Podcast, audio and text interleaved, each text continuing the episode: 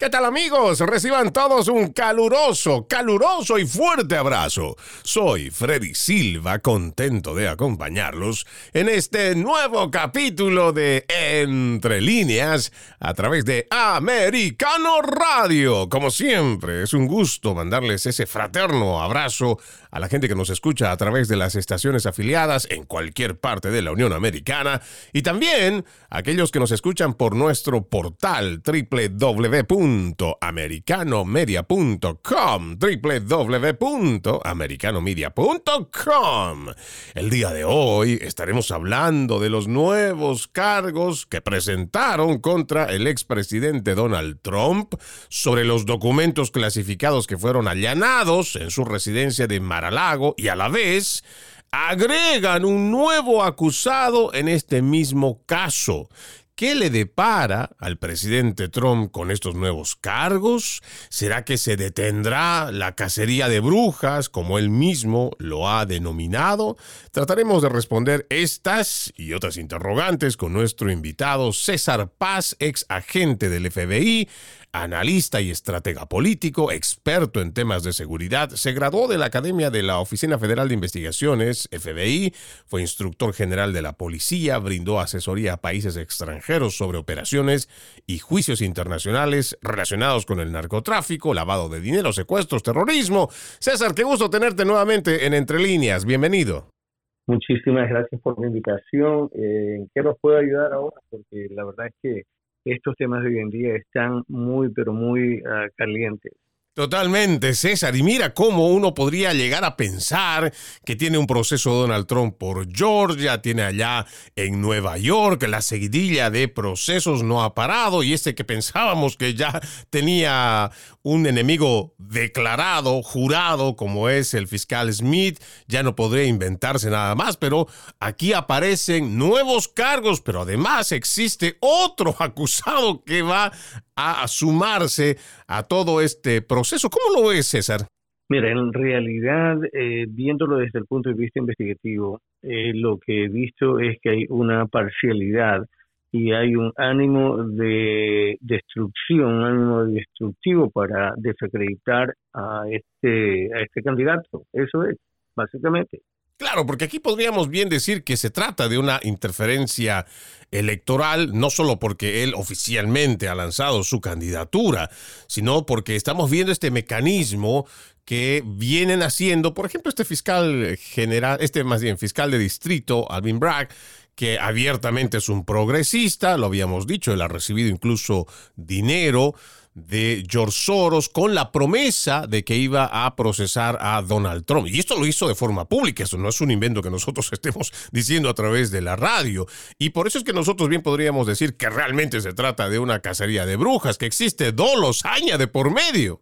Pues mira, te digo una cosa, eh, la evidencia es eh, refutable y tiene que ser analizada por el juez cuando entra en la evidencia. O sea, las alegaciones, igual, las alegaciones pueden ser em, eh, refutadas el, asunto es que este fiscal ha hecho o añadido, ha agregado más alegaciones que tienen que ver con violaciones criminales de este candidato y en realidad, leyendo las alegaciones, lo único que veo es que eh, para esconder este tipo de evidencia que supuestamente ha tratado de esconder, que es evidencia eh, en, el, sentido técnico, ¿no? Eh, necesita de alguien que sea técnico, pero el, el, el fiscal ha dicho que fue un, un empleado de vale del estacionamiento y también el manager de la propiedad con quien estuvo esas conversaciones.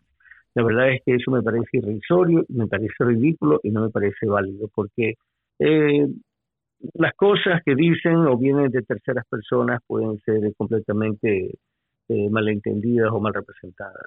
Claro, ahora por ejemplo estoy leyendo este artículo de Breitbart donde dice la nueva acusación sustitutiva del abogado especial Jack Smith, presentada la anterior semana, los cargos contra el expresidente Donald Trump y su asistente Walt Nauta, al tiempo que agrega tres nuevos cargos. Aquí dice el nuevo acusado, Carlos de Oliveira, es el administrador, como tú lo decías, de la propiedad de Maralago, el club residencia de Trump. La nueva acusación afirma que de Oliveira ayudó a Trump a ocultar cajas y destruir videos. Ahora, ¿cómo uno puede sustentar esto simplemente bajo el término de sospecha o de presunción o de asumir también? Porque, ¿cómo comprobamos esto? Si, de por sí igual están hablando de que han destruido videos. Mira, eh, pueden, una vez más, pueden hacer cualquier tipo de delegaciones, pero cuando, eh, y sabemos que fiscales, especialmente que tienen un tinte político que eh, demuestran algún tipo de preferencia a algún partido político, no van a representar las cosas como realmente se presentan aún en la corte. De modo que eso de que acusen de que ya ha habido, eso está todavía por probarse. Todo esto es una alegación y una imputación es solamente es solamente una imputación. Perdón, es, es una acusación, eh, eh, no es una convicción. Y aquí seguramente van a haber factores de por medio para que lleven a una convicción o para que el juez determine si existe culpabilidad. Lo que llama poderosamente la atención también es que dentro de los titulares y por supuesto la prensa progresista son los que más hacen eco de esto, de que con estos tres nuevos cargos y existe un nuevo acusado, ahora lo que se hablaría de, en caso de ser culpable, Donald Trump pone en el título o en ese titular grande hasta 460 años en prisión.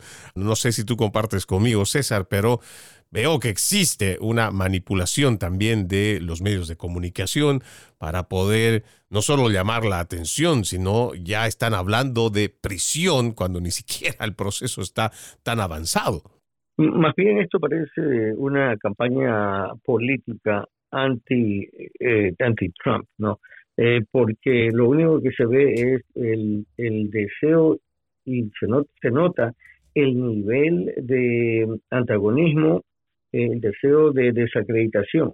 E, e, eso es lo único que se nota, es, es, lo, es lo más lógico, perdón, en la desde la mira de un, de un investigador no existe, no existe nada más. Una vez que la Corte decida, ahí es cuando podemos ya dar un, un dictamen más certero. Ahora también, eh, César, en lo personal, yo podría esperar que como la prensa progresista ha pintado a Jack Smith como una persona que tiene un antecedente relativamente limpio y que es una persona que va a procurar la justicia ante todo, ¿no te parece a ti que esto más bien parecería o se trataría de una improvisación? Porque yo entendería de que en el camino ellos ya se prepararon muy bien para poder presentar los anteriores cargos y si van surgiendo cosas nuevas, pues quiere decir o se les escapó o están improvisando. Mira, es exactamente, o sea, tú has acertado, es exactamente eh, una improvisación, no es algo acertado. Yo todavía tengo eh, muchas dudas en cuanto a la propia evidencia obtenida y a la manera en que se manejó la evidencia. O sea, lo pusieron en diferentes, lo arreglaron en, cierta manera para que le diera al público la impresión de que esa documentación, esos documentos que tenía en la casa estaban regados por toda la casa y no estaban siendo cuidados. Y eso, eso no, no está bien, ¿no? Eso eh, eso es una propaganda política, una, una propaganda que están tratando de hacer a través de los medios de comunicación que no es justa. Ahora, uno se podría poner a pensar, ¿no? ¿Qué es lo que ganarían los medios de comunicación con todo esto? Y es que es obvio, ellos hace mucho están vendidos ante los socialistas, ante los izquierdistas, porque no podemos explicar de otra forma cómo, incluso cuando tenemos evidencia que se va haciendo a través de los comités de investigación en la Cámara de Representantes, en el caso de la familia Biden, pues nada de esto se habla, todo eso se oculta, pero cuando se trata de Donald Trump hay que hacer escándalo como sea, César. Eh, mira, eh, te digo sencillamente una cosa, eh, lo que se proyecta, lo que se proyecta, y es lo que el Partido Demócrata y obviamente aquellos fiscales y miembros del sistema judicial eh, tienen eh, temor. Lo que se proyecta es de que él quede como representante de, finalista o representante del, Partido Republicano para postularse oficialmente y que él gane. Eh, si no tuvieran temor de él y de, y de las cosas que él puede hacer en bien del país, entonces te prometo que no hubiera tanta oposición, no hubiese un gasto de dinero tan infructuoso como, como lo han hecho hasta, hasta hoy en día. Totalmente de acuerdo en ese punto. Vamos a irnos a nuestra primera pausa, amigos de Entre Líneas. Todavía tenemos eh, bastante que tocar con este, pero también otro tema que a nosotros nos parece que es muy interesante, muy importante, y precisamente lo decíamos en cuanto a la familia Biden. Cada vez surgen más voces, por supuesto del lado republicano más que del demócrata, sobre estos hechos o presuntos hechos de tráfico de influencias y muchos otros que enlodan a la familia presidencial y de lo cual también hemos ido hablando en este programa. Hemos ido entregando información y además evidencia, ya sean de los extractos bancarios que van mostrando que sí se ha movido dinero desde el extranjero, que sí se han creado empresas, algunas ficticias o simplemente temporales, los cuales han permitido que ese dinero fluya desde el extranjero hacia las cuentas de la familia Biden. Inicialmente eran cuatro, de uno todavía no se había determinado el nombre, pero inicialmente eran cuatro. Eso ha ido aumentando y también las cantidades de dinero, por supuesto, de lo cual estaremos hablando cuando regresemos de esta primera pausa. Seguimos, seguimos con más de Entre líneas a través de Americano Radio. Recuerden que este 2023 juntos decimos no más fake news, no más noticias falsas. Para ello, Ponemos a su disposición nuestro portal www.americanomedia.com, www.americanomedia.com, donde usted estará muy bien informado. Pero también, si todavía no ha descargado nuestra aplicación, lo invito a que lo haga. Es totalmente gratuita, está disponible para Apple y Android y lo encuentra como americano. Estamos haciendo referencia en este programa a estos nuevos cargos que se presentan contra el expresidente Donald Trump por parte de quien lleva adelante este proceso quien ya es conocido no solo por la prensa progresista, sino también por quienes defienden a este fiscal especial Jack Smith.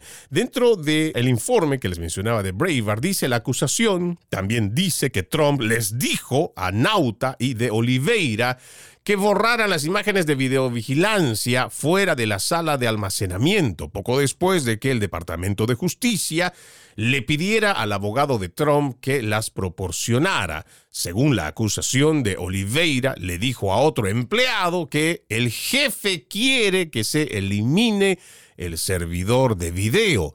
En consecuencia, la acusación formal incluye todos los cargos anteriores y acusa a Trump, Nauta y de Oliveira de dos cargos conformes a los artículos 18 USC 1512B2B que tipifica como delito alterar, destruir, mutilar u ocultar un objeto con la intención de menoscabar la integridad del objeto o su disponibilidad para su uso en un procedimiento oficial. Dice que los tres presionaron a otro individuo, identificado como empleado Trump 4, para que destruyera las imágenes de la cámara de seguridad y que ellos mismos también intentaron destruir las imágenes para evitar que se mostraran a un gran jurado en Washington, D.C. También agrega que de Oliveira, un nuevo cargo que va a tener de conspiración y lo acusa de hacer declaraciones falsas a los investigadores del FBI. A grandes rasgos y todo esto con la lectura con nuestro invitado César Paz, un ex agente del FBI, analista y estratega político. César, ¿cómo ves este planteamiento que nosotros en el anterior bloque decíamos, incluso podríamos pensar que se trata de ir especulando o tal vez improvisando en lo que va del proceso. Sin embargo, tal parecería que sería algo robusto. Ya el presidente Donald Trump ha salido a decir que eso no es cierto y que los videos de vigilancia sí están y no se han borrado. Freddy, eh, tengo, tengo, un pequeño comentario eh, breve. Yo creo que todas las cosas, que todas las alegaciones que han salido a la luz han sido probadas eh, falsas. Hasta ahora no hay no hay nada que realmente en una corte hayan dicho eh, definitivamente que eh, él es culpable de A, B o C alegaciones o crímenes. Entonces vemos un patrón, vemos un modus operandi y lo que estamos viendo sencillamente es, es que las acusaciones van a seguir, ellos no van a descansar, no lo hicieron durante los cuatro años de la presidencia de él y no van a descansar ahora antes de las elecciones, pero eh, una vez más, yo creo que el, el público es más educado ahora, mm, eh, entiende y capta lo que, lo que está realmente sucediendo. esa es mi opinión. Algo sencillo, directo, concreto y al grano. Y lo, entendemos, eh, por supuesto, eres además un experto no solo en el análisis, en la estrategia, has sido instructor general y has brindado asesoría a países extranjeros precisamente sobre operaciones y juicios internacionales. Ahora, cuando nosotros tratamos de poder concentrar toda esta información que se viene presentando con el, contra el presidente, ya se habla de que con relación a lo del 6 de enero, habíamos mencionado el de Nueva York, viene también el de Georgia, tenemos esta de los documentos, entre comillas, clasificados, uno llegaría a pensar que no solo se trata de una campaña de desacreditación, sino también de hacer que la gente, el público en general, tenga esa impresión de que mira la cantidad de delitos por los cuales se le acusa a este hombre, para que la gente piense, y esto estoy haciendo una, igual, una especulación, una, una idea simplemente, para que el pueblo en general llegue a pensar de que una persona como él no debería estar en el cargo presidencial. ¿O me equivoco, César? Exactamente, imagínate, 34, 34 crímenes cometidos y la suma de, la suma la suma de todos los de eh, crímenes o las penalidades ascenderían a varios siglos en la prisión. Es, esto, no se ha dado. Hay otras personas que han cometido, realmente han cometido crímenes y, no ha sucedido absolutamente nada porque por discreción eh, del eh, fiscal eh, no se ha llevado a cabo ningún tipo de, de, imputación, ningún tipo de juicio y las personas han seguido con sus ah, con sus vidas tal cual lo tenían antes, ¿no? Pero una vez más, él representa un problema, representa una amenaza al, resto del Partido Demócrata y a aquellos que apoyan al Partido Demócrata. Eh, usualmente, ¿qué es, lo que, ¿qué es lo que he visto? Especialmente en otros países. ¿no?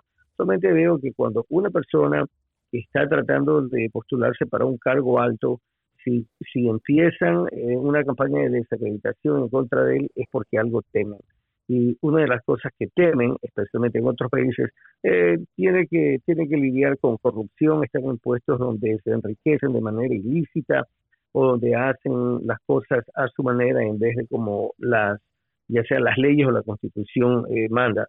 Lo mismo está sucediendo aquí en este país y las personas que no avanzan a ver eso realmente es preocupante porque eso es exactamente lo que está sucediendo aquí.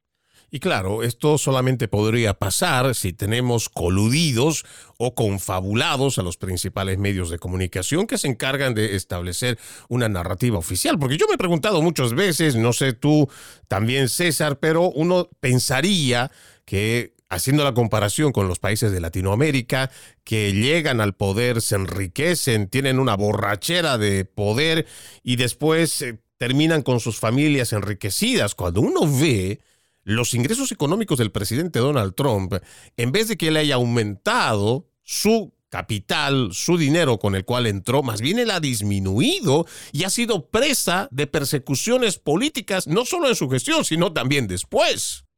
No solamente eso, pero si nos fijamos también qué es lo que está actualmente sucediendo con las alegaciones y evidencia irrefutable que ya ha salido a la luz que involucran al, actual presidente Biden y a su hijo y a otros miembros de su familia y cómo defienden miembros del Partido Demócrata y miembros de la prensa, cómo defienden diciendo que es mentira, que no hay ningún tipo de, corrupción, que no hay ningún tipo de eh, actividad criminal.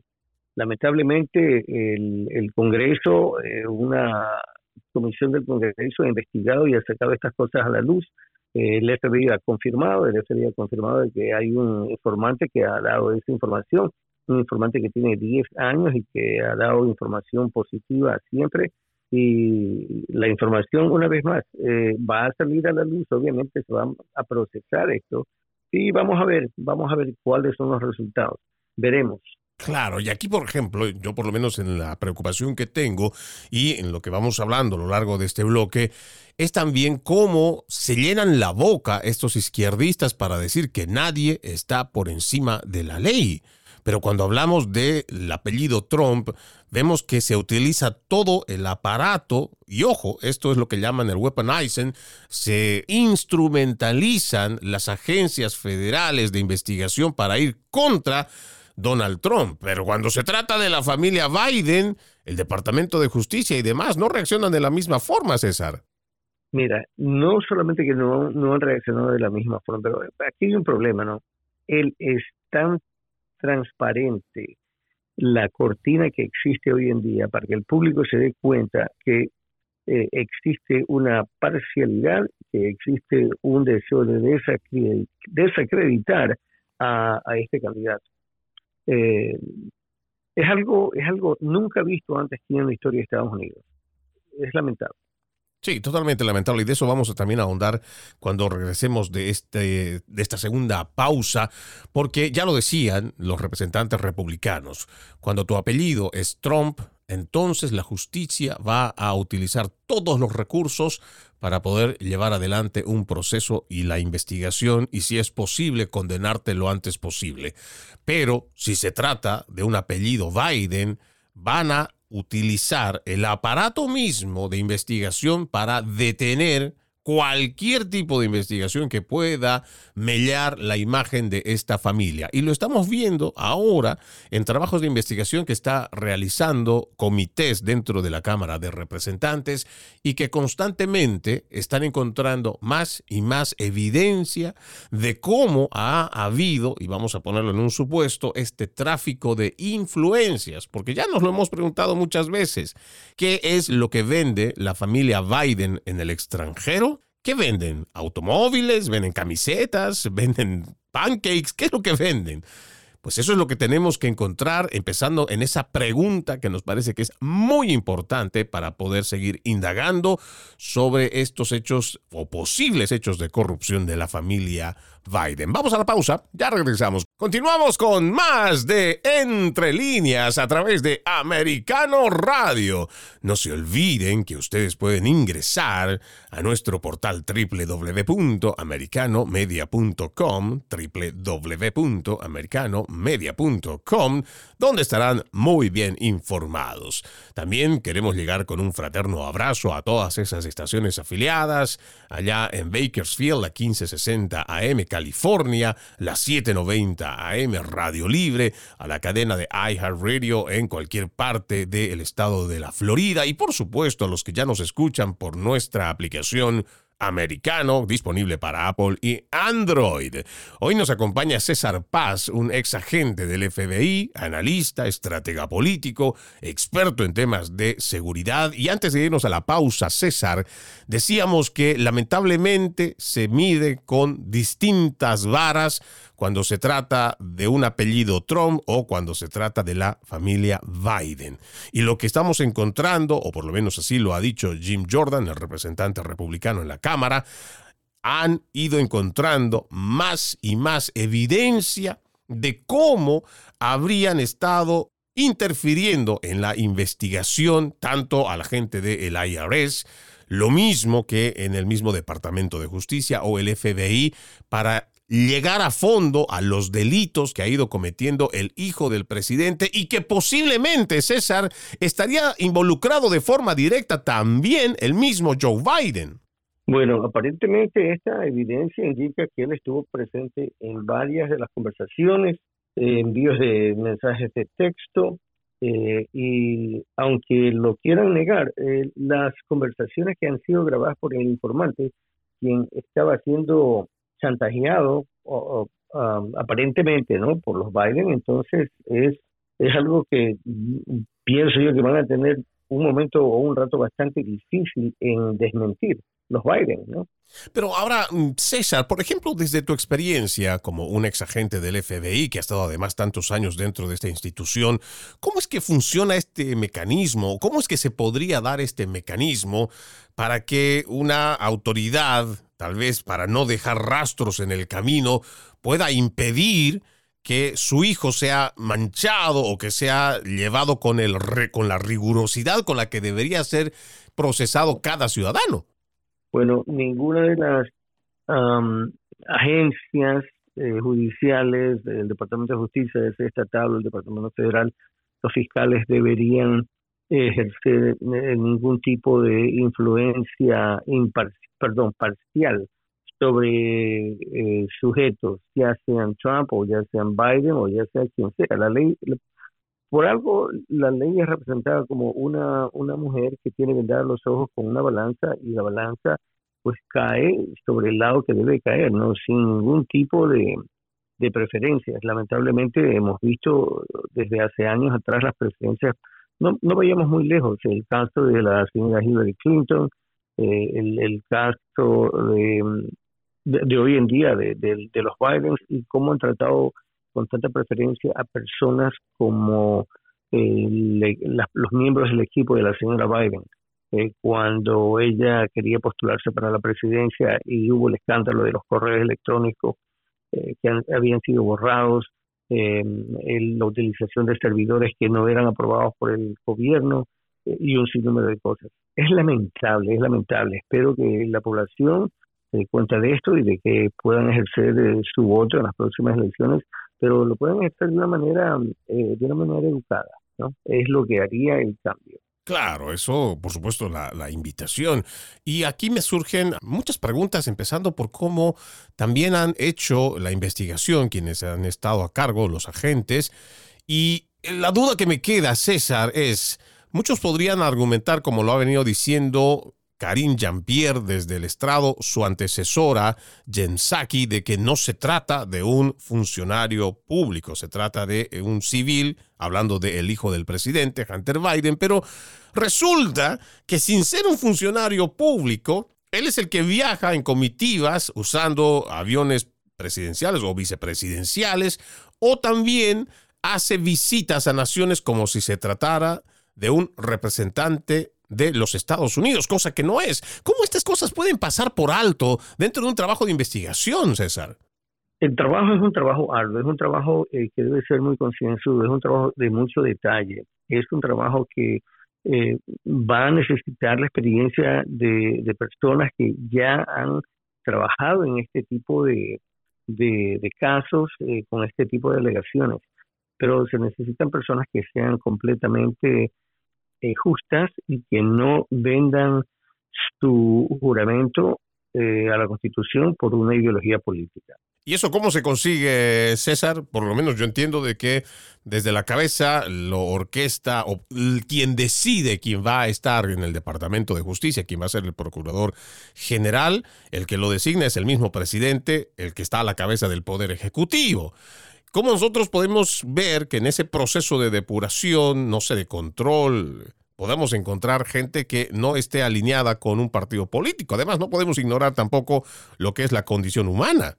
Bueno, eh, te, digo una cosa, en, eh, lo que, en lo que se refiere al FBI, eh, en mi época y hasta unos años después de mi jubilación del FBI, los agentes nunca nos permitíamos hablar de política o dejábamos que una ideología política influya en la investigación de un caso. Eso era algo que ni siquiera considerábamos. Entonces, eh, ¿cómo lograr eso? Eh, por ejemplo, el, presidente o el, el, ministro o el secretario del Departamento de Justicia, los líderes de este país son los que deben asentar el ejemplo de ser absolutamente neutrales cuando tienen que ver con, el trabajo de ellos, con los casos que, que trabajan y llevan a la corte.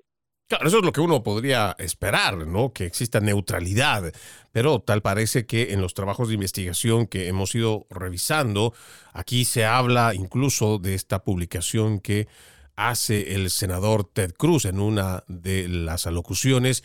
Él también expresa cómo es posible que habiendo una alerta de lo que llaman transacciones sospechosas, los bancos como JP Morgan, Bank of America, Wells Fargo, que sabían de que habían estos denominados SAR, no hicieron nada o cuando lo hicieron no toman esto como algo serio o como una amenaza en el caso de estas transacciones que ya venía haciendo o que venían igual recibiendo miembros de la familia Biden. Eh, mira, te digo sinceramente, lo que lo que se ha visto, lo que se ha visto es realmente una violación a la Constitución, una violación a las leyes estatales, leyes federales. Eh, al, al ver que que un grupo de personas elitistas, un grupo de personas que son del Ejecutivo, estoy refiriendo más que nada al FBI, al, al, a los niveles más altos del Ejecutivo del FBI, han vendido su conciencia, han vendido su juramento a la Constitución por favorecer una idea política o por eh, buscarse después de su jubilación tal vez un trabajo que con ellos, con este partido de izquierda, este partido socialista, eh, para beneficiarse después de su jubilación, eso es algo realmente, número uno, es deshonesto, número dos, es increíble y es en realidad algo que en mi tiempo y aún después, unos años después, no, no se veía. El problema es que durante la época del presidente Obama, de la administración del presidente Obama, eh, se dio una libertad a, muchas personas, muchos ejecutivos de diferentes agencias, y ahí fue cuando la corrupción empezó a subir a niveles nunca antes vistos.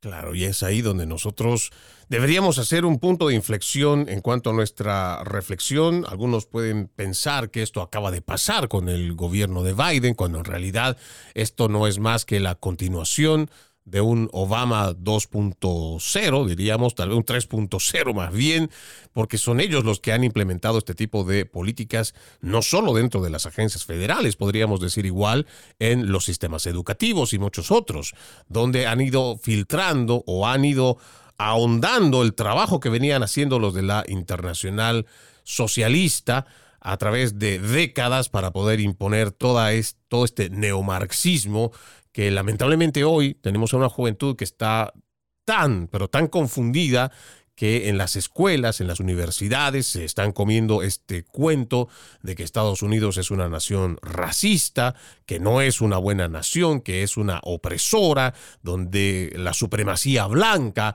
es la que termina pisoteando a las minorías y tantas otras cosas. De esa ideología una ideología que lamentablemente se está imponiendo, este progresismo que está avanzando constantemente en nuestra nación y lamentablemente ya lo vemos ahí, están mermando no solo estas instituciones mencionadas como la parte educativa, académica, sino también estamos hablando que se está mermando la estructura más importante que es la parte del sistema de justicia ese sistema de justicia que en otrora era la más importante, el ejemplo de las demás naciones en cuanto a encontrar justicia, pero eso ya no lo vemos más, no solo está corrompido por fiscales progresistas, sino también por agentes dentro de oficinas federales que no llegan a cumplir con su trabajo neutral objetivo.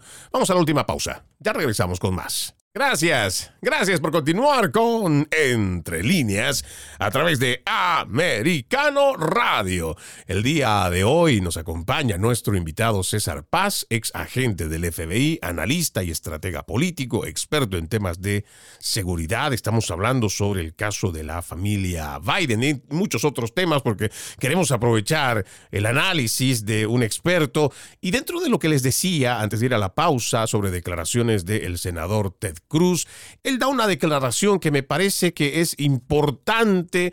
Él en esa declaración dice, eso es exactamente lo que es un crimen organizado. Cuando los medios corporativos preguntan tontamente dónde están las pruebas de que los Biden cometieron delitos, los bancos estadounidenses han presentado cientos de informes de actividades sospechosas sobre la familia Biden, alegando su participación en el tráfico de personas, el lavado de dinero y el fraude fiscal. Los investigadores del Congreso obtuvieron registros de cuentas bancarias y extractos de transferencias electrónicas de 20 empresas ficticias propiedad de los Biden que supuestamente se utilizaron para lavar dinero obtenido ilegalmente de China, Rusia, Ucrania, Rumanía, Kazajstán, como agentes extranjeros no registrados. Con tantos años que tú tienes dentro o que has estado dentro del FBI, César, ¿qué es lo que más te preocupa a esta altura, luego de ver esta montaña, digamos, de procesos que se vienen haciendo contra Donald Trump, donde se ignoran datos que son importantes para poder encontrar lo que realmente está haciendo la familia Biden y si realmente está involucrada en lavado de dinero, fraude fiscal. ¿Qué es lo que más te preocupa a ti, César, a este punto?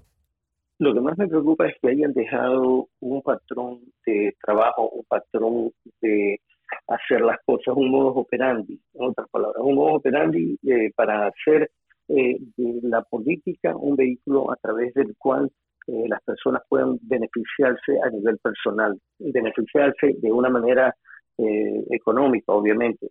Eso es lo que me preocupa bastante. Y lo que también me preocupa es que miembros del FBI y de otras agencias hayan eh, visto lo, que ha sucedido hoy en día y traten de emular, traten de, copiar lo mismo, lo mismo que han, visto y, esto no cambia. Por lo tanto, el, proceso de depuración debe empezar cuando el nuevo presidente eh, llegue al poder. Esas es son las preocupaciones más grandes.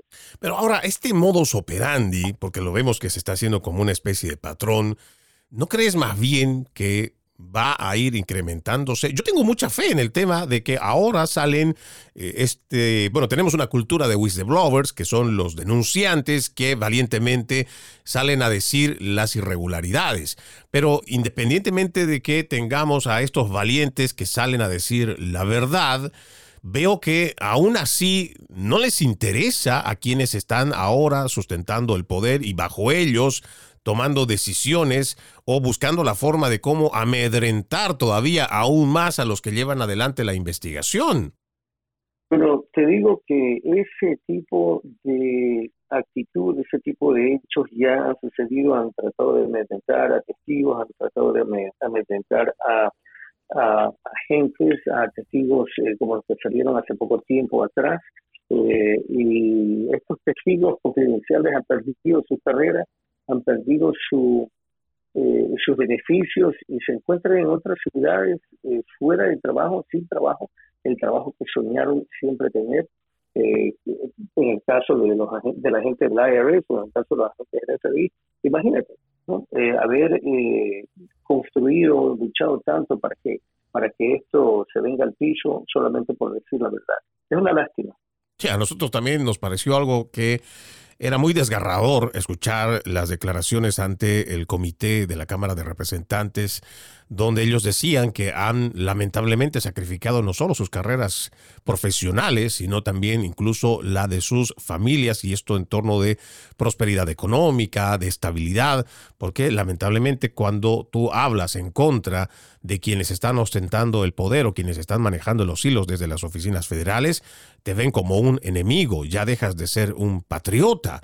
Hay datos que nos ponen a nosotros con los pelos de punta y ya casi terminando, digamos, el análisis de esta publicación que les decía, donde también está participando el mismo senador Ted Cruz. Él dice que una cuenta a través de Twitter publicó un informe sobre la computadora portátil de Biden completo que documenta 459 presuntos delitos que involucran a la familia Biden y sus asociados, incluidos 140 delitos comerciales, 191 delitos sexuales y 128 delitos relacionados con las drogas. Incluso han ofrecido mil dólares de recompensa para cualquiera que haga una corrección verificada sobre esta publicación, pero hasta el día de hoy no hay quien se atreva a refutarla porque aparentemente está bien sustentado, lo que quiere decir que lo que está pasando dentro de nuestras oficinas federales y dentro de quienes llevan adelante las investigaciones o quienes están reteniendo, filtrando, revisando, pues no estarían permitiendo que se haga un trabajo honesto y directo. Y creo que nosotros compartimos esa preocupación, César, porque después de esto, ¿qué nos queda? Ya después de esto, ¿en qué confía la gente, César? Mira, eh, la, confianza que el pueblo, la, confianza que el público eh, debe de desarrollar y debe de crear es la confianza en un nuevo gobierno que sea transparente, que sea leal, que sea una administración honrada, sin motivos o sin deseos de lucrarse personalmente. ¿no? Mira todo lo que está pasando durante esta administración, tantos escándalos, tantas amenazas, tantas cosas. Por lo tanto, es lo que realmente deseamos todos y especialmente aquellos que, los que todavía trabajan para el gobierno federal, eh, aquellos quienes han jurado la Constitución, hacer cumplir con la Constitución, con las leyes eh, y trabajar de una manera ardua, pero trabajar de una manera honesta. secretaria de prensa de la Casa Blanca, cuando ella habla eh, las, las verdades las dicen a medias. Entonces, eso es algo que tiene que parar, eso es algo que no debe continuar. Todo debe cambiar. Esto debe ser completamente depurado. Y por eso es que existe ese temor y por eso se están eh, tratando de, pelear y batallar de, cualquier manera para que eh, este, esta persona, el, señor Trump, que se está postulando para que él no gane, para que él quede completamente desacreditado y deshabilitado. Y claro, no solamente es el trabajo que podríamos nosotros decir de los socialistas demócratas, sino también es un trabajo de la misma prensa progresista, aliada, que está llevando esta narrativa y que está imponiendo precisamente esta imagen del presidente Donald Trump para que pueda llegar de la forma más desacreditada, valga la redundancia, en cuanto a su imagen y que esto pueda mellar, por supuesto, en la confianza del pueblo estadounidense. Todavía hay un largo camino y estaremos dándole seguimiento a todo esto que pasa. Mientras tanto, quiero agradecer infinitamente a nuestro invitado, César Paz, ex agente del FBI,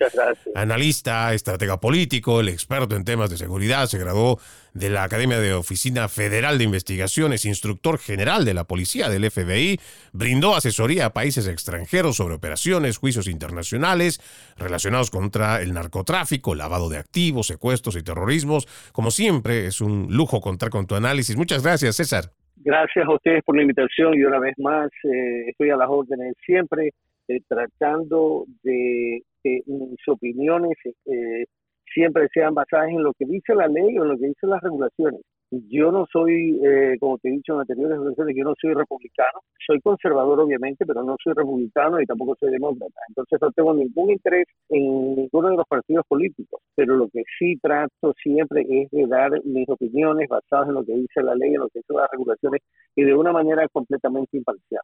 Lo que se ve hoy en día es, eh, es algo eh, que nunca antes se había visto, es algo desastroso, es algo que, que en realidad nos hace quedar mal a nivel internacional quedamos absolutamente y completamente mal, porque las, los otros países y los gobernantes de otros países se dan cuenta exactamente de qué es lo que sucede aquí y cuál es la debilidad que hoy en día de los Estados Unidos. Una vez más, muchísimas gracias por la invitación. No, nosotros los agradecidos, César, por supuesto, por ese tu valioso análisis y esa transparencia, objetividad que también tienes para hacerlo. De esta forma vamos poniendo punto final a este capítulo de Entre líneas. Soy Freddy Silva. Los invito a que continúen con la programación de Americano Radio.